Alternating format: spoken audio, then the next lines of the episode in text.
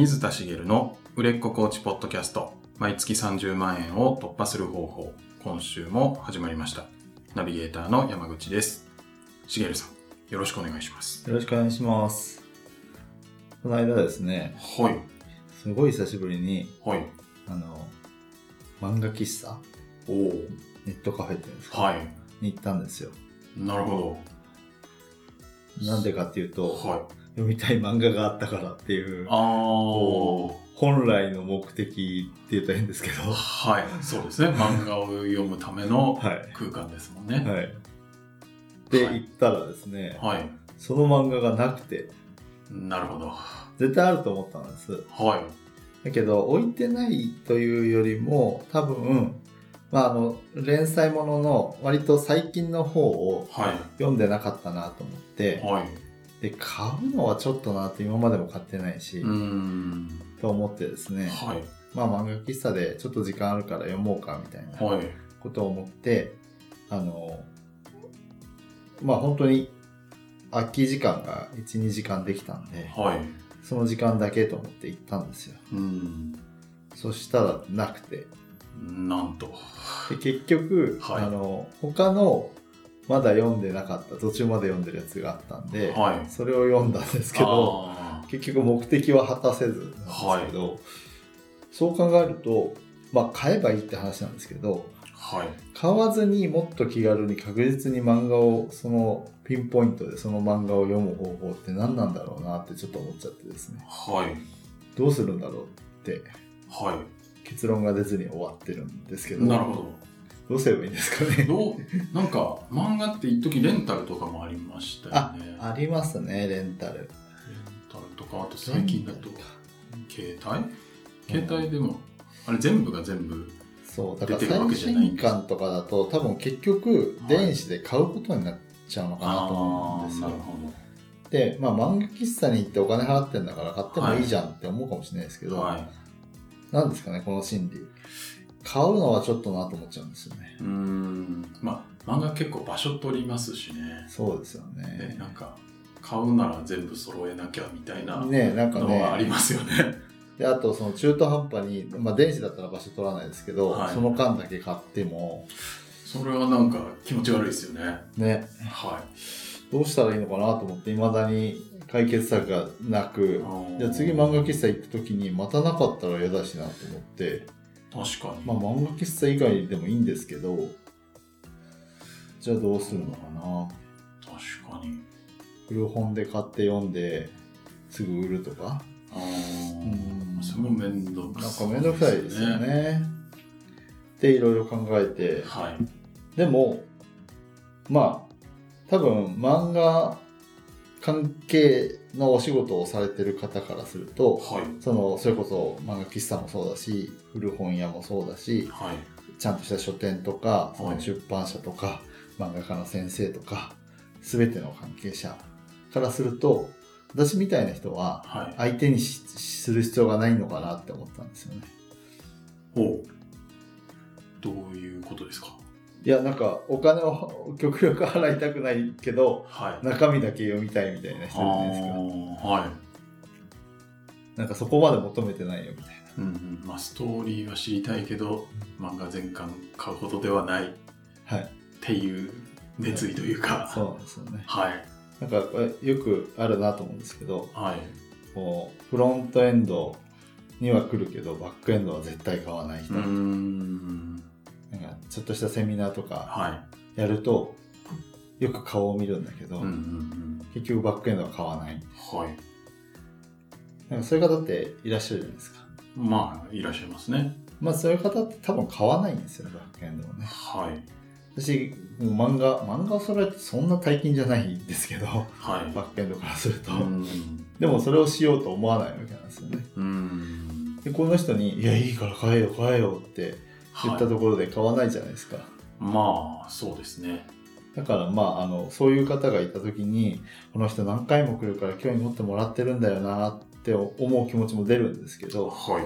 まあでもこの人買わないんだなってもう思うわけなんですよね。うん。そういう風な人がもしあのこれ聞いてる方の中にいたら、はい。あのそういう人が来てるっていうコーチ側の人ですね。はい。あのその人に対してあんまり頑張りすぎなくてもいいんじゃないかな、みたいなふうには思いますね。なるほど。なんか本当に求めてるお客さんかどうかをこう見極めて、そうですね。まあ、そんな求めてなさそうな人をこう深追いするというか、はいしなくていいんじゃないかみたいな。毎回来てくれるから、はい。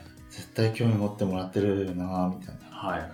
でも、いや、その人、あの、要は安くて情報が手に入るから来てるだけかもしれなういし、ん。その辺はもう、もちろん見極めはいると思うんですけどね。はい。見極めはいると思うし、まあ、それは会話していけばいいかなと思うんですけど、はい。なんか、よく来てくれるから、えっ、と、見込み、いい見込み客だっていうわけではないし、うん実際クライアントさんになる方って、はい。こう、お会いしたのが1回でも、はい。高額を買ってくれる方もいるじゃないですか。うんそうですね。うん実際そういう人の方が多いぐらいですよね。はい。なので、あの、その回数じゃないよっていう。ことですね。特に何回も会ってるけど買ってくれない人はむしろはい。変わらそうだなと思った方がいいかな。まあ、はいそのパターンの方かなっていうのははい。ありますよね。はい。でそこら辺はちゃんとその、よく来てくれるから、はい。よくしようみたいな感じじゃなくて、はいあの、もちろん来てくれた時にはちゃんと対応すればいいんですけど、はい。そのもっともっとっていうふうにそこに注力するんじゃなくて、うん新しい人にこう力を注いでほしいなと。はい。はい。なんかちょっと話が、そんな話をするつもりじゃなかったんですけど、はい。漫画の話から。うんなるほど。はい。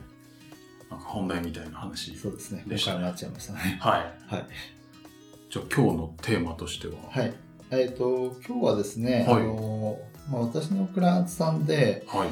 まあ、こういうパターン、パターンというかな、こういう傾向の人が割と多いなって最近思うことがあって、はい。でそれについてお話ししたいんですけど、この間、クライアントさんに、こう自分でクライアントさんが課題を設定したんですよね。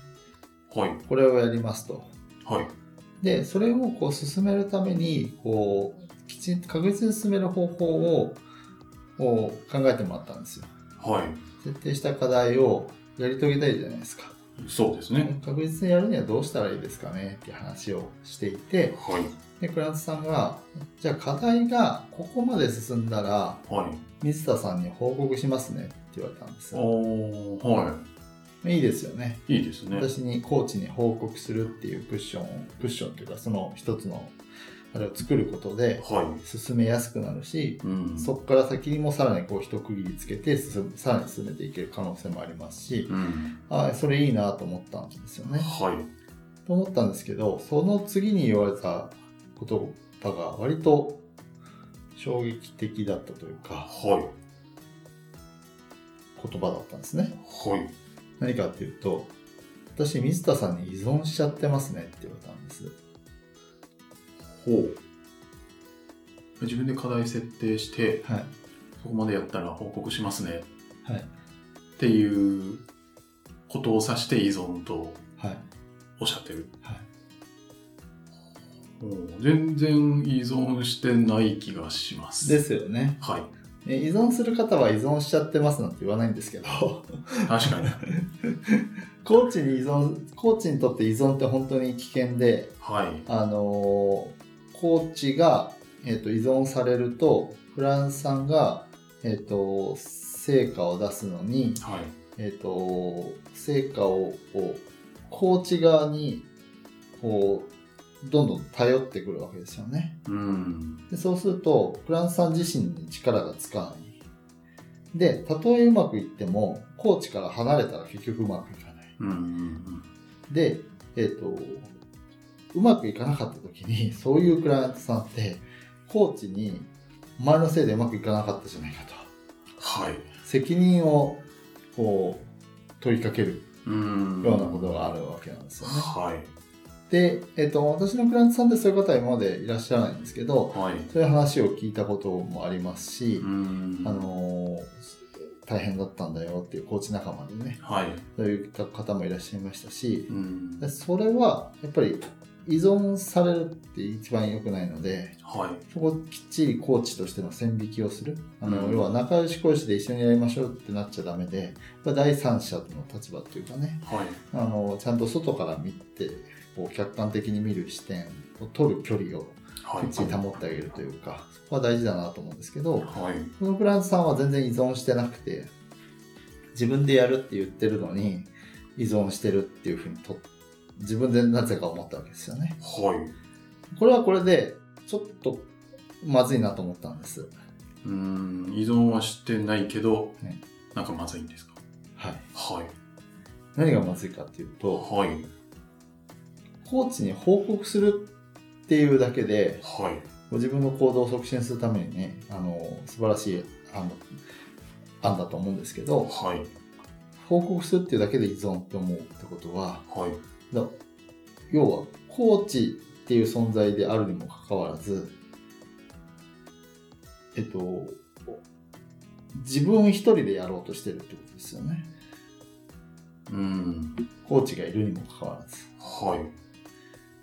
自分の力で全てやらなきゃいけないんだっていう潜在意識がちょっと見えるなと思ったんですね。あー、まあ確かに。報告もせず自分で決めて自分でやんなきゃいけないみたいな思い込みがある。そうですね。はいその、そのことに関して表面的に言うとそうなるとですね。はい。自分で決めたことを自分できっちり進められない自分はダメだみたいな。コーチに報告するなんていう、はい。えー人にのことをはい使って、頼って、はい。えーしまう自分は良くないみたいなはい。思考が見えるんですよね。はい。でこれってあのこう自分でどんどん進められる人進められない人に関わらずはい。いるんですよこういう人って結構うーん、自分でやんなきゃみたいな。こう自分でやんなきゃっていうよりははい。人に頼れない人あー、そうですね。そういうタイプの人ははいちらほらはい見かけます。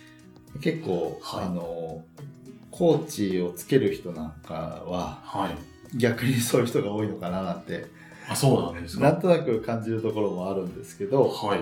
だからあのそれはえっと私は良くないと思っててはい。人は頼りましょうとはい。人は使いましょうって思うんですねなるほど。でだからそういう人に対しては人を頼っていいんだよとかコーチを頼っていいんですよコーチを使っていいんですよっていうことをはい。まあ言うだけじゃ足りないと思っていてはい。あのもっと使う人に頼るとか人を使うっていうのをはい。意識的に持ってもらいたいなと思うんです、うーん。人に頼っていいというよりかはもう頼らなきゃダメまではいかないかもしれないですけど。頼ることを覚えてねっていうあことですねーなるほど。なんかそれとまた依存依存とはちょっと違うことですよねきっと人に頼るっていうのと。えっ、と依存っていうのは相手に責任をはい。取らせるっていうことかな違いはうん何かなと思うと、はい。人に何かを頼って頼った時にはい。えっ、とそれに対して責任を自分で取れば依存にはならないかなと思うんですよね。うーん。頼る部分は頼るけど、まあ、最終は自分の責任としてはい責任を取る。はいはい。と思うんですけどはい。あの今言ったような人はいきなり人に依存なんかできないのでまあそうですね。依存の対極に そいる方ですよね。だからはい気にせずとりあえず人に頼る訓練をはい。あのつけてほしいややってほしいんですよね。具体的にはい。じゃあ、えっとどこを人に任せたらいいんだろうとか、はい。まあ、昔ちょっとお話ししたことがあるのは全部自分でやるんじゃなくて苦手な部分を得意な人に任せるとかうそうんいうのをやってほしいっていうお話をしたんですけどはい。それも人を頼るってことですよね。うん。人じゃなければシステムとかには頼るじゃないですか。まあ、そうですね。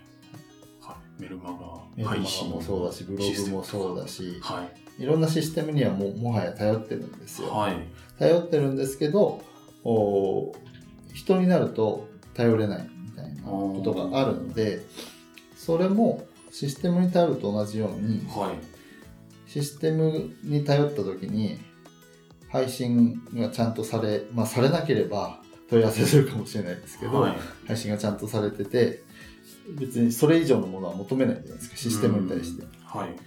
配信されたけど全然、あの、読者が増えないんだけどって言って、はい。システム側に怒る人はいないですよね。うん。それシステム側に怒ったらシステム依存になっちゃいますけど。はい。なので、あの、人に、こう、具体的に、じゃあ、頼れるのはどこかとか、そういうのを考える。つまり、こう、人頼っていいんだよっていうふうな、こう、ライトな感じだと、結局頼らないので、うん。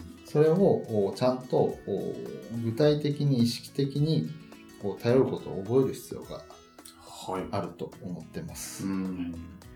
で、えっと、もしこれを聞いてくださってるリスナーの皆さんが、ああ、それあるなと思ったんだったら、それ意識してほしいんですけど、はい。もう一つ、聞いてくださってる皆さん、コーチだと思うので、はい。クラントさんにそういう人が来る可能性があるんですよ。ああ、人に頼らない人。そう。はい。なんか自分で、結局自分でだけでやろうとして、うん。あのうまくいかない人、はい。まあ、うまくいく人はまあほっといてもいいんだと思うんですけど、はい。大抵の人はうまくいかないんですよね。うんで、うまくいかなくて立ち止まってたんだけど、はい。例えば1ヶ月後に次のセッションがあります。で、一週、えっ、と、そのさ、今回のセッションから1週間ではい。うまくいかずにつまずいちゃって、うん。そこで立ち止まってしまったと。はい。で、1ヶ月後聞いたら、実はうまくいかなくて、あ、はいそうなんですねって聞いてったら、もうそ早々に立ち止まってたと。うん。なんでその時に連絡くれないのってなっちゃうわけですよ。まあそうですよね。だけど、そこで、えっと、1ヶ月あるから、なんとかしようとか、はい。自分で、えーここでコーチに立ち止まっちゃいましたなんて言えないとか、うん。みたいな気持ちってわかるんですね、クライアント側からすると。はい。わかるんですけど、それだと、結局、成果が出るのは遅いし、うん。そこで連絡くれれば対処のしようもあるじゃないですか。はい。あもちろんその、えっ、と、そういうセッションの間でも連絡を取り合っていい契約をされてる方の話になっちゃいますけど、はい。あの、私の場合はメール相談とか期間中は無料なので、はいよく、あの、よく相談してくれる方は、あの、ちょくちょく、あの、今こういう状況です。状況報告をしてくれたりとか、はい。する方もいるんですけど、うん。されない方は本当に間何にもないんです。なるほど。ポカーン、ポカーンじゃないね。すっぽりこう、前回から今回まで空いて、はそしたらそこから一からまあ聞いていくことになるんですけど、うん。なので、あの、そういう方には、ちゃんと、あの、コーチを利用するっていうことを、えっ、と、伝えて、直接伝えてあげるってことと、そっちの方がいいんだってことなんですね。コーチ側からしても、やっぱり連絡くれたりすると状況がわかるし、はいいろいろアドバイス、まあ、アドバイスをしするかどうかは別ですけど、はい。いろいろこう次のステップに進めるじゃないですか。うん。そっちの方がいいんですよね。結局、クライアントさんに成果を出してもらいたいので。まあそうですよね。コーチ側も、しかもそういうふうに言ってくれると、はい。なんか、あ、なんか、ね、コーチにちゃんと頼ってくれてるんだって思って、まあ嬉しくなったりもするんですよね。でも、クライアント側は、はい、こんなこと言っていいのかなとうか、ん。いや、これ、この間やるって言ったから自分で何とかしなきゃとか、はい。あの、やるって言ったことできないなんてしょっちゅうあるので、ありますよね。私もしょっちゅうはい。あります。本当は良くないですけど、まあ、人ですからね。ね。はい。なので、それを、こう、いちいち、こう、あ、コーチに、あの、頼るのは良くないなっていうふうに思う方もいるので、うん。それはちゃんと、いや、そうじゃなくて、そっちがダメだよってことを伝えて、はい。頼ることを覚えさせてほしいんですね。はい。でそうすると、頼るようになれば、その後の生活というか、ビジネスもそうだし、生活もそうだし、うん絶対いい方向に行くと思うんです。うん自分の力だけで何とかしようと思うと、どっかでつまずいた時にストップしちゃうし、はい。その時に人に頼るっていうことがきっちりと身についてたら、うん。助けを求めて、そこから復活できたりするんですよね。はい。なんか全然関係ないですけど、こう悩みを人に打ち明けられずに、うそれこそ極あの本当にそれが行き過ぎると、まあ、自殺しちゃったりとか、んそういう方がもし頼れる環境があればってあるじゃないですか。はい。で、それってやっぱ人間ってそういうところを誰しも持ち合わせてるのかなって。誰しも、誰でも彼でも頼れる人も中にはいますけど。うまいことやる人はいますよね。その人は本当才能だなと思いますけど、はい。まあ大抵の方はやっぱりどこかにその自分で抱えてしまうものっていうのを持ってるので、うん。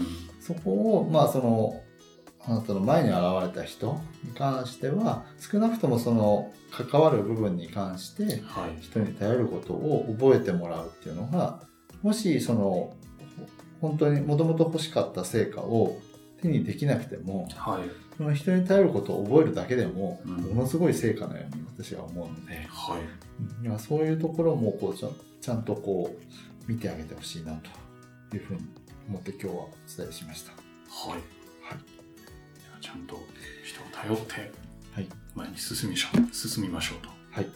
という大事なところ感じましたね。はい。大丈夫です。ということですね。はい。はい。